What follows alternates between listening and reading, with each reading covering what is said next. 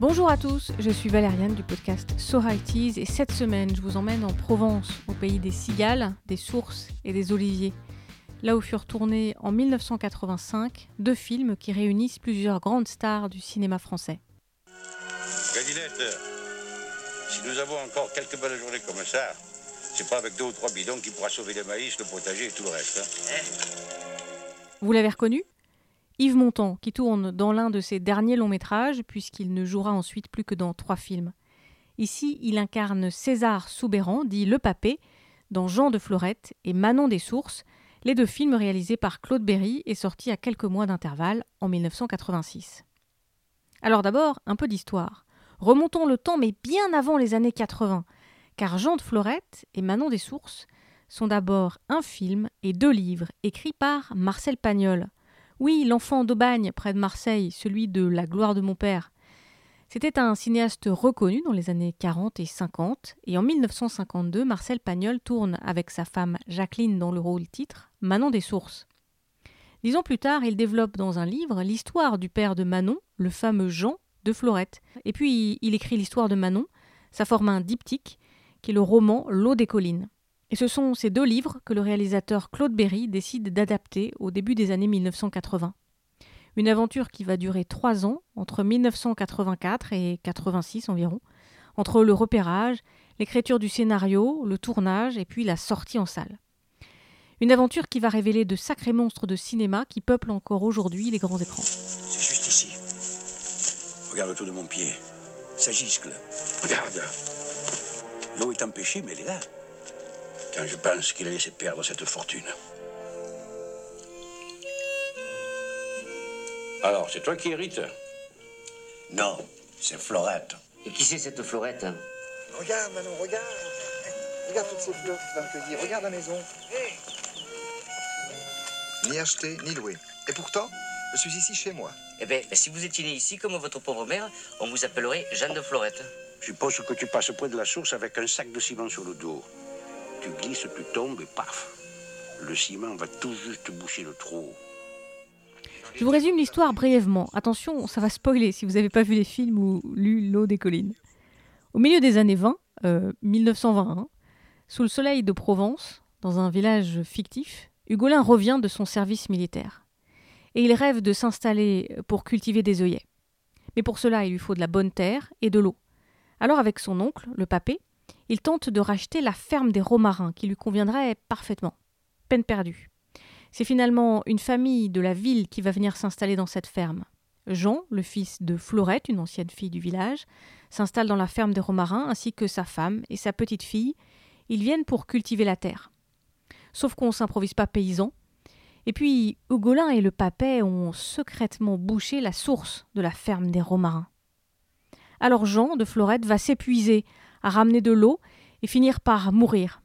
Sa veuve revend la ferme à un petit prix à Hugolin, qui n'attendait plus que ça, et qui se lance dans la culture des œillets, ayant, par hasard, avec le papet et une baguette de sourcier, redécouvert la fameuse source. Le second film, Manon des Sources, met en scène la vengeance de la fille de Jean, Manon. Elle est devenue bergère dans les collines, et ayant appris la traîtrise du Golin et du Papet, elle décide de boucher la source qui alimente le village, lequel se croit complètement maudit. Ça organise même une procession avec le curé. Et puis ça commence à jaser parce que certains au village, même s'ils n'aiment pas se mêler des affaires des autres, savent bien en fait ce que Hugolin et le Papet ont fait à la ferme des Romarins.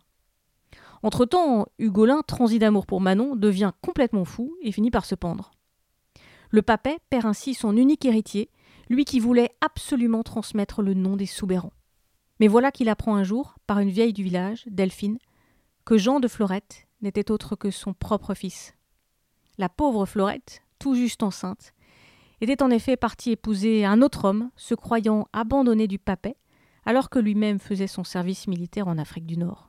Il n'avait jamais reçu la lettre de Florette lui annonçant la grossesse. Le papet meurt quelques heures plus tard, se confessant au curé et léguant tous ses biens à Manon.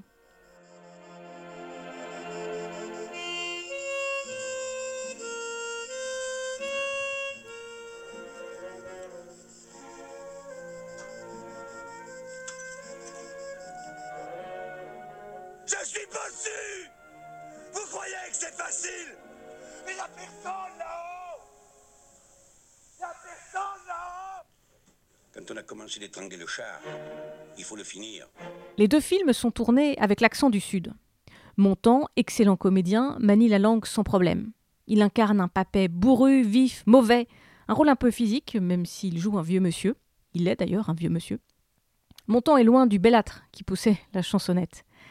Pour sa performance, Montand n'aura rien. Pas la moindre nomination, encore moins la plus petite statuette à poser sur l'étagère. Montand a-t-il été snobé par le cinéma? Car Montand mélange les genres. Le chanteur est aussi acteur, l'acteur est aussi chanteur. En France, on n'aime pas bien ça.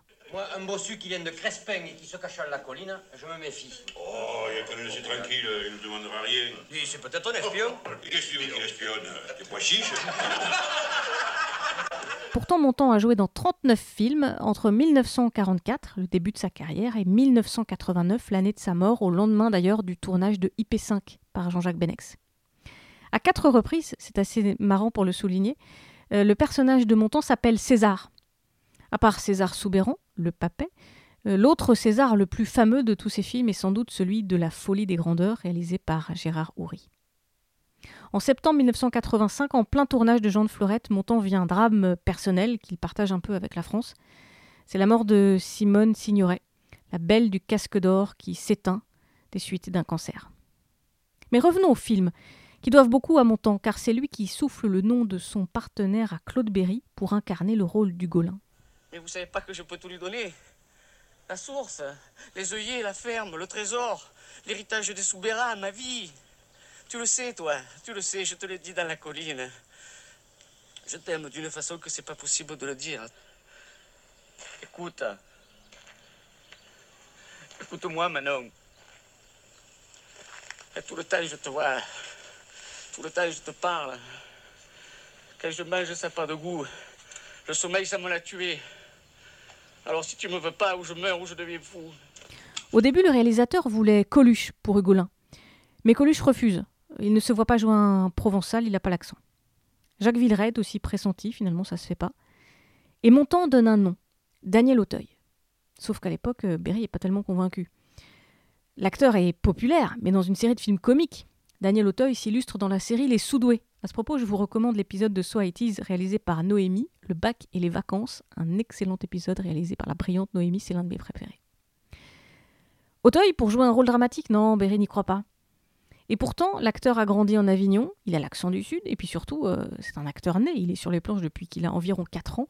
Un de ses premiers rôles, c'est d'ailleurs le fils de Madame Butterfly dans l'opéra du même nom.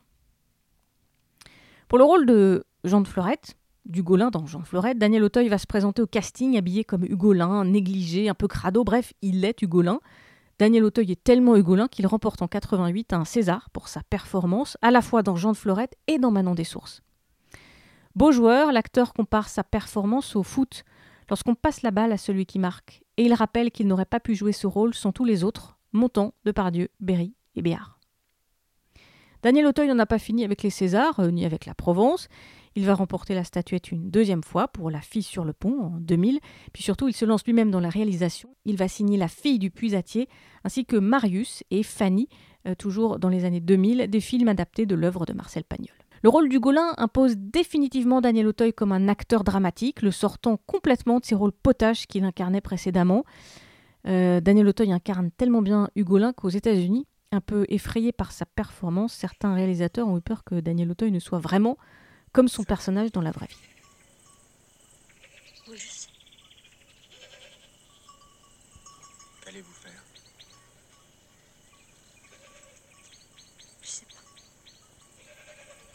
Je crois pas qu'on retournera là-bas.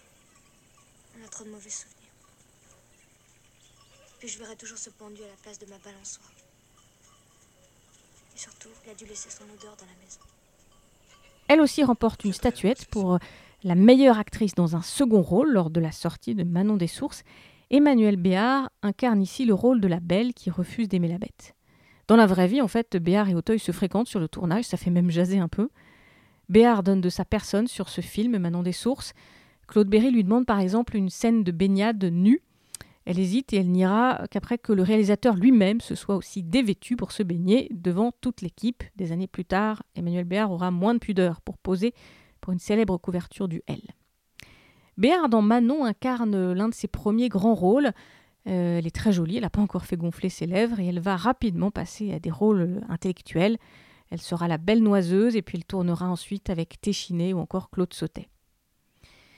Emmanuelle Béard est la seule femme du film, des deux films, qui se détache à l'écran. L'histoire écrite par Pagnol est une affaire d'hommes. Les femmes dans cette histoire-là, la vieille nourrice de Manon, la femme de Jean, qui est incarnée d'ailleurs par Elisabeth de Bardieu, la bonne muette du papet et même la vieille Delphine qui dénoue l'intrigue, toutes ces femmes en fait ne sont que des personnages secondaires. Alors passons au dernier monstre sacré. Il ne faut pas se dissimuler que ces pluies, parfois capricieuses, ne seront pas tout à fait suffisantes pour que cette cucurbitacée généreuse nous donne son plein rendement. Mais enfin, je compte raisonnablement sur 15 cm par mois. Heureusement, parce que 50 cm par jour, hein, ce serait pas commode. Au bout de 10 mois, pour amasser vos coucourdes, il vous faudrait aller jusqu'au bout du village. Parfaitement raisonné. Je compte que chaque pied nous donnera environ 50 à 60 kilos de courge. Eh, eh, c'est déjà pas mal, hein. Mais vous n'avez que 4 graines. C'est qu'il est très difficile de s'en procurer. Aujourd'hui, je n'en possède que 4, mais dans 6 mois, le problème ne sera pas de trouver des graines, mais d'arrêter leur prolifération. Eh oui, mais alors, si vous pouvez pas arrêter les lapins ni les coucourdes, on se demande où nous allons. Mais à la fortune Nous sommes condamnés à la réussite sous peine de retour à l'enfer des villes.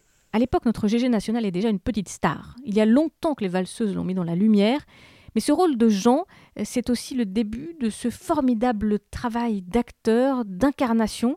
Au fil des années, Depardieu va enfiler des costumes comme vous de simples chaussettes et se glisser avec aisance dans tous les rôles. Dans les années 80-90, il est tour à tour Christophe Colomb, Cyrano de Bergerac, le colonel Chabert, Rodin. Il va jouer dans Uranus, Germinal ou encore le très beau Tous les matins du monde. Beaucoup plus tard, il sera même euh, Obélix. Oui, bon, bah, c'est un film en costume ou bien? Gégé incarne tout, il les incarne tous. En Provence, il est donc ce bossu, ce Jean de Florette, ce Jean souriant, aimant, positif à l'extrême, ce naïf qui se réjouit d'avoir ses voisins si gentils, ce Jean que le papet déteste, ce Jean, le bossu qu'Hugolin va trahir, alors qu'au fond il aime bien, il aime bien, monsieur Jean. La performance de Depardieu est moins spectaculaire que celle d'Auteuil, et ne méritait sans doute d'ailleurs pas un César, mais si on regarde bien là sur l'écran, on voit déjà ce grand acteur qu'il est. dans les terres dont nous avons hérité, il y a une source. Une source Quelle source Elle figure sur le cadastre dont le notaire m'a donné une copie. Un comédien que j'ai rencontré un jour a eu l'occasion de voir travailler Depardieu. Il m'a livré ce secret. Depardieu, il écoute. Il te fait jouer la scène pour voir là, comme ça, vas-y, joue un peu, Coco, vas-y, joue, joue comme ça, joue. En fait, il t'écoute. Il t'écoute, et puis il jouera la scène pour s'adapter à ton jeu. Ça, c'est le signe des grands, m'a dit ce comédien.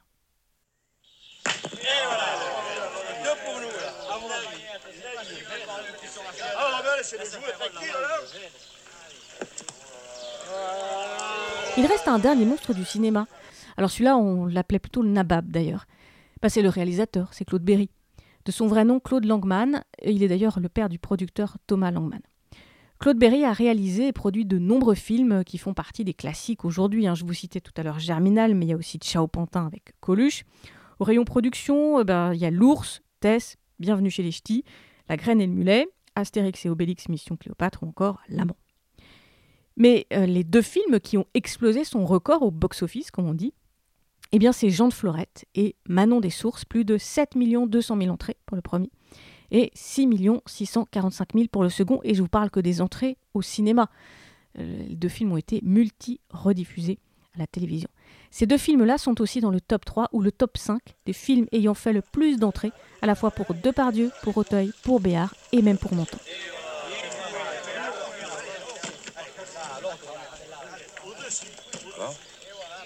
bon et du mauvais. Il veut faire un grand élevage de lapins en plein air, dans du grillage. Il a un livre? Oui, il a un livre plein de chiffres qui explique que si tu commences avec deux lapins, au bout de six mois, tu peux en avoir plus de mille. Et que si tu les laisses continuer, ben, c'est la perdition. Et que c'est comme ça qu'ils ont mangé l'Australie. Mais on n'est pas en Australie. En 1986, lors de la sortie des films en salle, J'étais évidemment bien trop petite pour les voir sur grand écran, euh, comme beaucoup d'entre vous, j'imagine, je les ai vus lors des multi-rediffusions à la télévision. Une de mes premières sorties au ciné, c'est un peu plus tôt pour voir Robin des Bois de Disney, qui était ressorti en 1984. Et puis surtout, en 1988, un moment mémorable, mon premier grand film. Ma chère grand-mère m'emmène voir L'ours, produit par euh, Claude Berry donc. Sauf que j'ai 8 ans et que j'ai gravement flippé devant la mort de la maman ours au début du film hein, donc. Euh, ma mamie a dû me sortir de la salle, on n'a pas vu la fin du film. Depuis, j'ai un petit souci avec les films de Jean-Jacques Hano, ça, me stresse toujours un peu. Mais ceci est une autre histoire.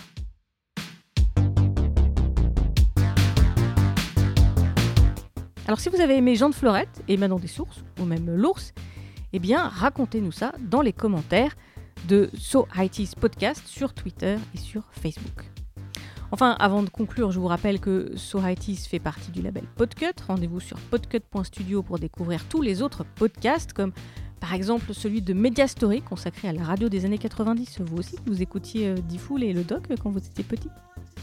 Merci à vous si vous participez au Patreon, ça permet au label de se développer et de faire plein de choses géniales.